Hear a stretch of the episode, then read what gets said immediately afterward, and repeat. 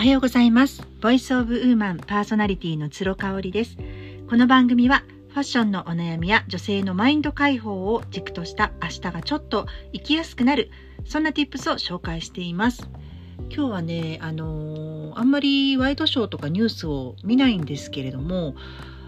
あの、先週末ね、主人が、あの、かなり平日忙しくって、やっとね、一日だけ神戸に帰って来られた日に、まあ、ゆっくりね、あの、彼は実はテレビが好きだったりするのでね、あの、ソファーでゆっくり見てたんですよ。で、あのなんかバラエティ番組みたいなものを見ていて、まあ、それ自体はすごく、まあ、面白かったっていうかね、あの、猫ちゃんが出てきたりとかしたんで面白かったんですけどね、あの、番組と番組の間に、あの、ミニニュースみたいのが入る時あるじゃないですか。であれでなんか、あの、流れていた出来事で、ちょっと主人とこれってなんでなんだろうねって思った事件について今日は私なりのね、まだ深掘りができてないんですけれども、あの、お話ししたいと思います。えっ、ー、と、岸和田市の、えー、保育園児2歳の子がね、えー、車内に置き去りにされたっていう事件ですね。もう本当にこの先週末ぐらいに起きた事件なので記憶に新しい方もいらっしゃるのではないかと思います。で、え、ー、と、3人姉妹のお父さんがですね、えー、まあ、30代のね、お父さんが、えー、長女と末娘を4歳1歳だったかな ?4 歳1歳の子を、えー、子供認定園に預けて、午前8時にね。で、その後通常であれば、え、ー、と、違う保育所に2歳の次女を預けてから、あの、送りが完了っていうことらしいんですよね。うん、で、それが実は長女と末娘を子供認定園に下ろしてですね、次女ちゃんを預けるのを忘れて、そのまま家に戻ってしまい、で、さらにですね、えっ、ー、と、お迎えに、後ろにね、乗せたまま、乗せたの気づかないまま、お迎えに行って、保育園に着いて、今日来てないですよって言われて、初めてそこで後部座席に置き忘れたことに気づくっていうね。これね、私聞いた時に、えーって思ったんですよ。なんでって思いません？あのー、それでね、あの、その時にニュースで、まあニュースってそこでまたね、こう煽るんだなと思ったんですけどね、相変わらず。えっ、ー、と、実は、えっ、ー、と、近年起こっている置き去り、それもあの、故意的な置き去りじゃなくてね、昔よくありましたよね。今もあるのかな？あの、パチンコ屋さんに、あの、親が行ってて、えっ、ー、と、炎天下の中でねクーラーもつけずに子供がそのまま、えー、死んでしまったっていうね。ありますよね。あれとはまた全然違うんですよ。あの送ったと思っていたのに保育所に。送ってなかったっていう事件がねあの近年すごいあの数件ありますと。まあ3件ぐらいだったと思います、この2、3年で、全国でね。ただね、あの、まあ取り上げられたのが偶然なのか、故意的なのかわからないですけど、全部父親なんですよね。お父さんが送りをする時に預けるのを忘れてしまったっていうことなんですよね。これ本当になんか、どうなんだろうってすごく思っていて、で、まず、あの、一つ目に疑問に思ったのは、それです。あ、なんでお父さんが多いんだろうって。まあ、ニュースがもしかしてね、あの、大げさに、あの、お父さんが多いっていうことを誇示するために、そのお母さんもそういう事件を起こしているけれども、あの、報じてないだけかもしれないので、ちょっとね、わかりかねるんですけれども、まあ、主人とは、ああ、お父さんが多いんだねっていう話になったんですよね。で、あの、まあ、DNA 的にね、考えてみると、男性って子育てをずっとしてきたわけじゃないじゃないですか。長い人間の人類の歴史からして、あの、本当にこう、お父さん自体が子供の世話を一緒になって見るっていうのって、まだ100年も経ってないですよね。もし、な、なんだったら本当に戦後からっていうふうに考えると、7、80年っていう感じ。でもまだ私の母の時代とかは専業主婦がほとんどだったからね。だから本当ここここ3 4 0年っていうふうに思った方がいいかもしれないですよね。お父さんもお迎えに行くとかね。でそれを証拠にあのうちの場合はえーと、主人がですね保育園に送ってくれるっていうのがあの習わしだったんですよ。でお迎えは私が行くっ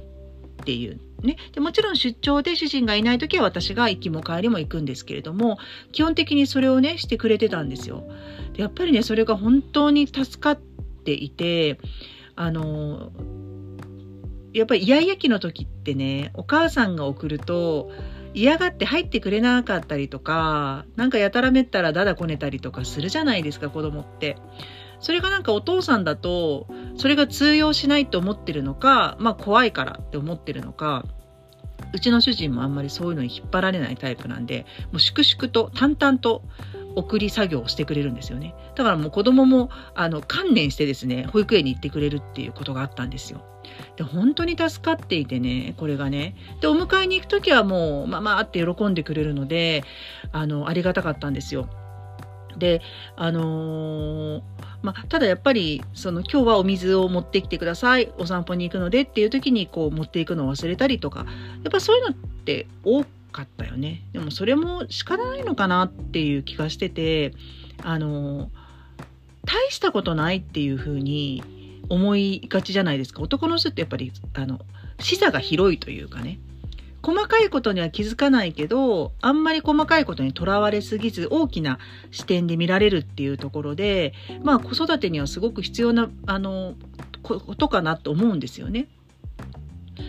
うん、なんかだからこそやっぱりこう自分が2箇所預けなきゃいけないっていうことを頭から抜け落ちちゃってた日があったんだろうねそれがもう本当にあの不幸なことにその事件が起こっちゃった日だったんだろうね。どうかな？なんかもし自分だったらその子供がねあの後ろで寝ちゃうこととかあるじゃないですか。だからもう声を発しないから存在を消されちゃうっていうこととかあると思うんですね。あとはもうどうしてもあの仕事のことが気になったりとかちょっとこうあの先に悩みがあったりとかね。気にかかることがあったりとかするとやっぱりこう送り迎えってとっても単純作業だから舐められがちというかね甘く見られがちだなっていうふうに思ったんですよね。うーんこれはねちょっとねすごく社会的に問題になるんじゃないかなっていうふうに思ってるんですよね。でなんでね3姉妹が同じ子ども園に入れなかったのかっていうのもまた問題だよね。あの次男のですね思い起こせば次男の同級生で次男は0歳児クラスからずっと同じ保育園に最後あの年年長さんまでお世話になったんですよ 6, 6年間ね。であの最初一緒に入った0歳児で入った子がですね、えーと、と4人兄弟の4人目だったっていう話でで上3人のお兄ちゃんお姉ちゃんたちと同じ保育園に入れなくってっていうのをねお母様がおお父さんだったかなあのおっしゃってたんですよ。であのお母さんもすぐ産後復帰をされてお父さんの方がフリーランスかなんかであの日中余裕があるんでね送り迎えをそこのうちもずっとあのお父さんがされてました。でえっ、ー、と車でねやっぱり最初はね乳幼児が多かったのでされていたみたいであのー、保育園のね近くに車を止めててパッて覗くとね23人こう頭が見えるんですよ。でお兄ちゃんお姉ちゃんたちが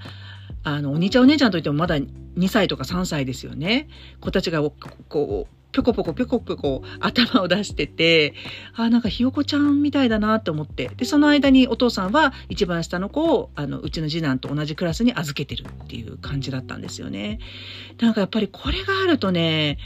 本当に送り作業が本当に大変ですよね。特に今回4歳、2歳、1歳でしょ？下2人が年子なんですよね。めちゃめちゃ大変なんじゃないかなと。あの、ただやっぱ1歳の子を預けて、お姉ちゃんも預けてちょっとほっとしちゃったっていうところはあるのかもしれないですね。だからもしかしたらいつも次女ちゃんがそんなにあの手がかからないくってお父さん的にはななんかもうそのそこでもう送りが完了しちゃったと思っちゃったのかな。ねでも他の事件を見るとですね、あの全然そういう、あの、一人、一人っ子とかね、の子でもそういう事件が起きちゃったりとかしてるので、ぱりね、お父さんに、お父さんになんかこう、あまり負担をかけすぎるのも、どうなんですかね。でもやっぱり手伝ってほしいしね。うーん、悩ましい問題だなというふうに思いますよね。だからやっぱりその同じ兄弟姉妹は、あの、できたら2人以上のね、ところは、3人以上か、3人以上のところは、あの、同じところに入れてあげるとかっていう配慮がね、あるといいですよね。うちも実は、あの、長男が早生まれ、2月生まれで、保育園入れなかったんですよ。やっぱ早生まれの子って入りづらいのよね。で、えっ、ー、と、次男が入園したタイミングで彼も一緒のところに入れたかったんだけど、えー、次男は4月生まれなんで、まあギリギリ入れたっていう感じなんですけどね。あの、長男はダメだったんですよ。まあダメって言っても他の保育園もすごく遠いし、私やっぱ車であの運転がね、できなかったしね、そこの保育園自体がね、車の送迎がね、すごい厳しかったんですよ。あの、本当にその一部の認められた人しか使えなかったので、もう歩きか自転車っていう感じでね。なので、あの、苦肉の策でですね、もう本当に目と鼻の先1分ぐらいのところにある私立のプライベートのね、幼稚園に入れたんですよね。で、ただやっぱり幼稚園ってもう2時とかにはお迎えに行かなくちゃいけないし、なんだったらもう親の参観がめちゃめちゃ多かったりとか、もう12時で今日は終わりますとかね、今日はもう11時にお迎えお願いしますとか、もう全然仕事ができなかったんですよね。やっと次男をお預けができたのに、全然仕事ができない。で、夏休みは夏休みでがっつり休まれちゃうじゃないですか。あ、こりゃ無理だなと思って。で、あの、幼稚園ってお昼寝の時間がないんですよ。なんですけど2月生まれで体が小さかった長男はねあのそれまでも一時保育で保育園に入ってたりとかしたのでお昼寝をねすごい取るっていう習慣がついちゃってたんですね。なので、えーと、お弁当を食べ終わるともうすぐ眠たくなっちゃって一人で布団を敷いてもらって午後の授業の最初の30分ぐらい寝てるみたいな状況が続いてたのでこれはねどうしたもんかなって思ってました。で、1学期明けて、もう夏休みもほとんどお預けがなかなかできないままですね、最後の方になって、えー、今の、その時のね、次男の保育園から連絡があって、あの、空きが出たので、お兄ちゃん入れますよって言われて、もう2学期から幼稚園を辞めてですね、保育園に移ったっていう経緯があるんですね。で、やっぱりそっからはね、2人一緒の同じところに行ってくれたので、あの、時間もバラバラじゃなかったしね、すっごく助かりました。なので、2人であっても、そうなのにね、やっぱり3人でね、あの、難しいなというふうに思いますね。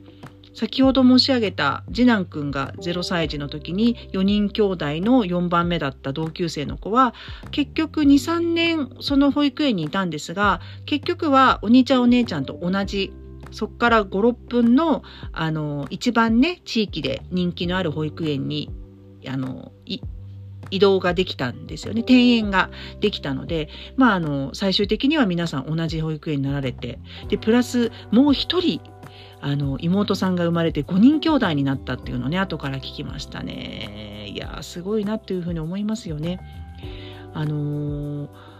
送り迎えがこうストレスになってしまうっていうのもねすごく本末転倒な気がしますよね。幼稚園とかであのやっぱ送迎のバスがあるだけでも寒い日とか天候があの乱れてる日とかね雨の日とかすごく助かるっていうふうにお母さんは言いますよね。あのー私が毎日お腹のマッサージをやっているね、あの、リリナージュの創始者の、創始者、うん、あの、創設者のリリーさんはね、私より全然年下で、しかも今まだ2歳のお子さんがいらっしゃるのかな ?1 歳半ぐらいだったかな？あの、小さいお子さんがいらっしゃるんですけど、一度も子供にイライラしたことがないっていうふうにおっしゃってたんですよ。で、やっぱりそれはですね、あのストレスをかけるほど自分を追い込んでないっていうふうに言ってて、それめちゃめちゃ大事だなっていうふうに思いました。子育てだけじゃなくって、やっぱり自分を追い詰めちゃう追い込んじゃうタイプの人っていますよね。うん、なんかそれにちょっと喜びを感じている時期もあったかなみたいな。ね、なんかあの試験で一夜漬けしてもう自分を追い込んで